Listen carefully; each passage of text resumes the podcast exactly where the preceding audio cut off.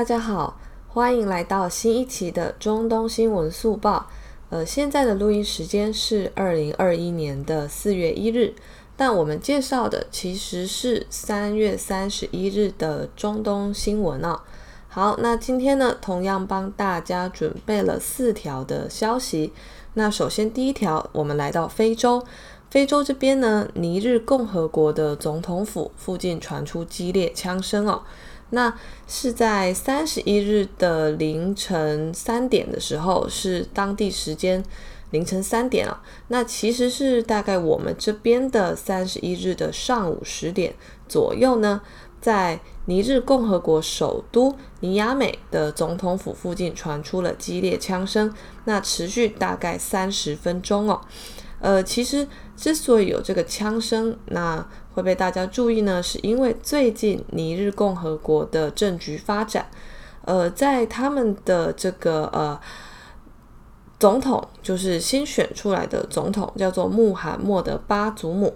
他的就职仪式呢，即将在两天后举行哦。那巴祖姆他其实是在二月的时候赢得选举，但是呢，选举。呃，胜选之后，其实因为他的这个对手啊，就不愿意接受这个结果，所以呢，其实选完后，尼日共和国的武装袭击其实就增加了。那当然就是说，他的政敌啊，就失利的前总统叫做奥斯曼，就是这个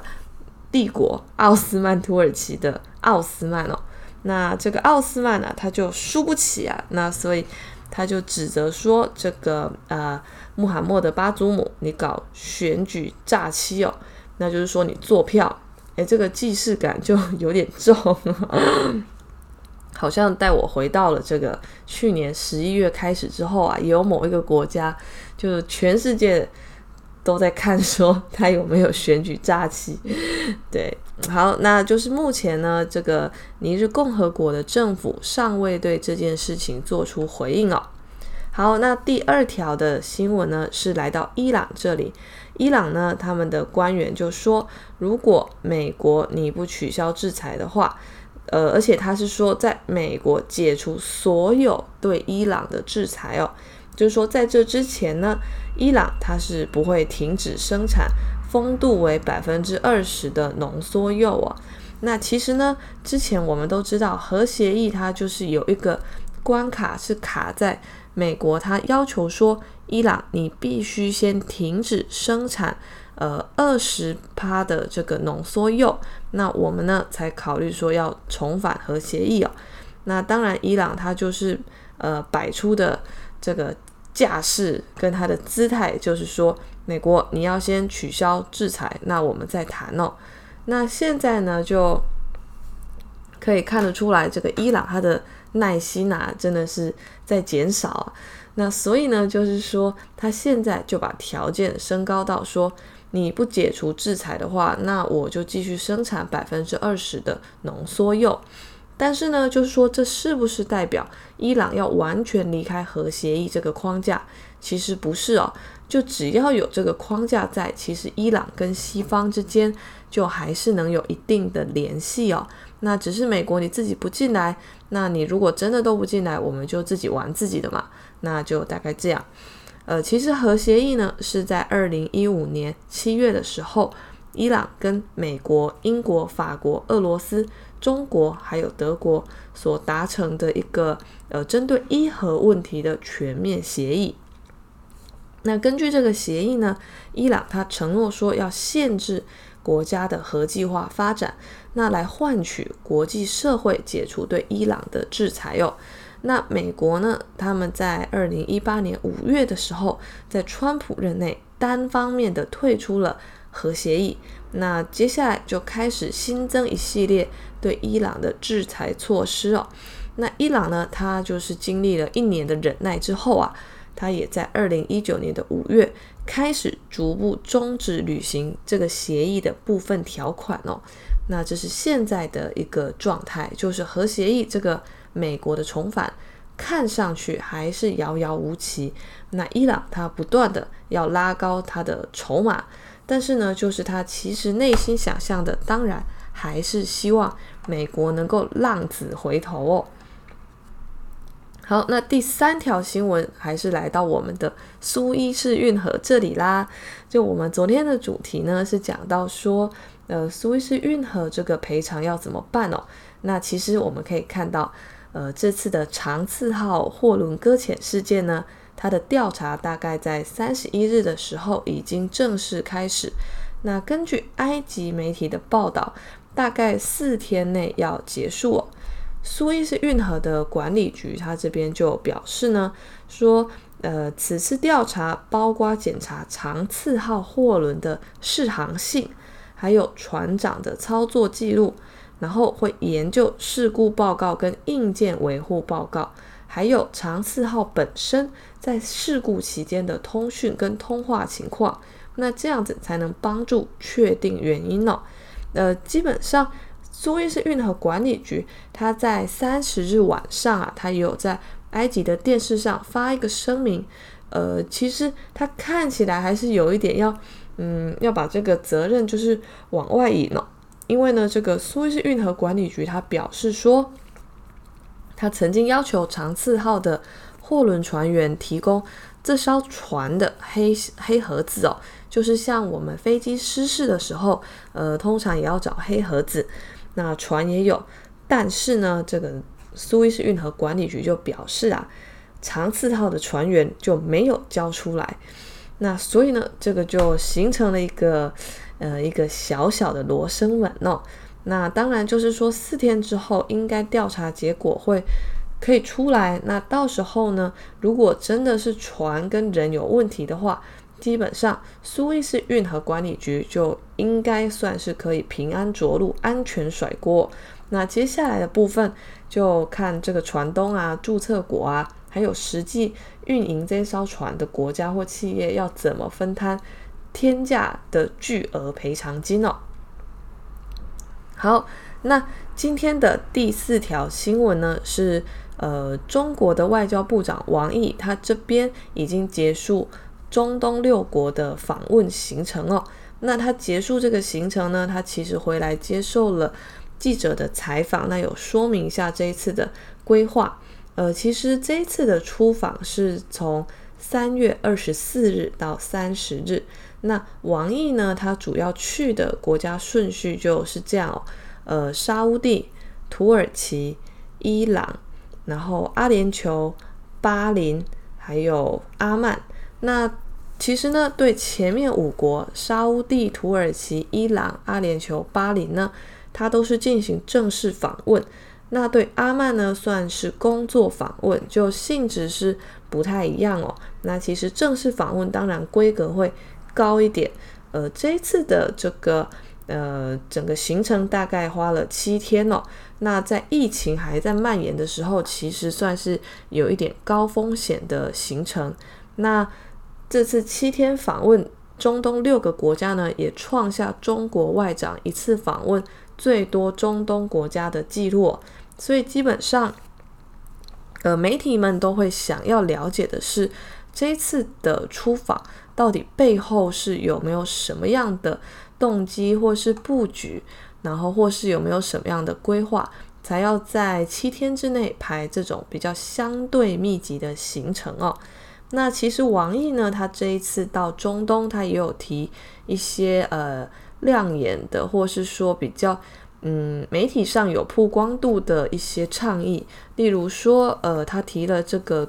对于实现中东安全稳定稳定的五点倡议哦。那另外还有是大家应该都最近蛮熟悉，那因为这个话题也炒得蛮热的，就是中国跟伊朗签署的二十五年。全面合作计划，这个呢也是呃王毅这一次出访那带回来的一个嗯，算是算是呃收获。当然就是说签二十五年协议这个已经讲很久了，那应该也是行前就已经知道这一次要签了，但是就是要派外长去，那外长对外长一起签，那展现出一种外交礼仪的对等的感觉哦。好。那其实呢，看到现在的中东，还有这个中国在中东这边的呃互动的话，其实会很感慨，因为现在其实啊，就今年比较特殊，今年呢是阿拉伯之春的十周年哦。那其实呢，很多国家它的动荡就一直延续到了现在，所以呢，王毅他其实在他的呃媒体的访问里面有说，呃，中东呢其实不应该充当大国博弈的受害者，也不应该成为地缘冲突的牺牲品，那更不应该在世界发展的潮流中掉队哦。那所以当然就是说，阿拉伯之春它影响的。跟它造成的是一个相对悲剧性的格局，那它这个格局到现在在中东还持续的破坏地方的安稳哦。那当然主要呈现是在也门、利比亚、还有叙利亚、伊拉克等地哦。呃，伊拉克这个比较特殊是，呃，基本上它的安全跟稳定从美国入侵的那一刻开始就瓦解了，那所以它就崩毁的比呃叙利亚早一点。那但是叙利亚现在呢，就也是很辛苦。那么，呃，因为呢，就是在今年的呃整个时序发展上啊，中国在五月的时候要出任安理会轮值主席。那所以其实呃，王毅在这一次的媒体访问中，他有提到说，中国会全力支持国际社会来推动呃以巴这边的两国方案哦。他尤其提到说，在今年五月，呃，安理会轮值主席期间呢，中国要推动安理会全面审议巴勒斯坦问题。那当就是届时呢，可能会适度的举办呃巴以的和平人士研讨会，就是巴勒斯坦跟以色列的一些呃可能呃致力于和平活动、和平交流的。呃，知识分子啊，或是呃社会运动工作者，那会让他们来一场呃跨界的研讨。那第二个，王毅他也有讲到一个重点，就是中国要积极参与解决伊朗核问题的相关进程哦。他其实在这个访问中透露说，现在中方的官员呢，已经到莫斯科去，然后是要同伊朗跟俄罗斯一起。讨论重启伊核全面协议的路线图跟时间表，那当然就这件事其实也会呃签订这个呃牵动中国跟海湾地区这边的关系哦。那所以呢，其实王毅这边也说到，就是说呃中国愿意在中国的境内，就是在华举办海湾地区的安全多边论坛。那这他们他也是说，这个论坛它可以是二轨。或是一点五轨的，那它的目的呢，其实就是保障石油设施跟航道安全哦。那为什么这么说？是因为中国跟伊朗如果日渐交好的话，那其实会造成中国在海湾这边的形象跟威望是会受损的。因为尽管签了二十五年合作计划，但其实这个东西目前它到底整体规划是什么，就还没有很清楚。那但是啊，就是说，在中伊关系的面前，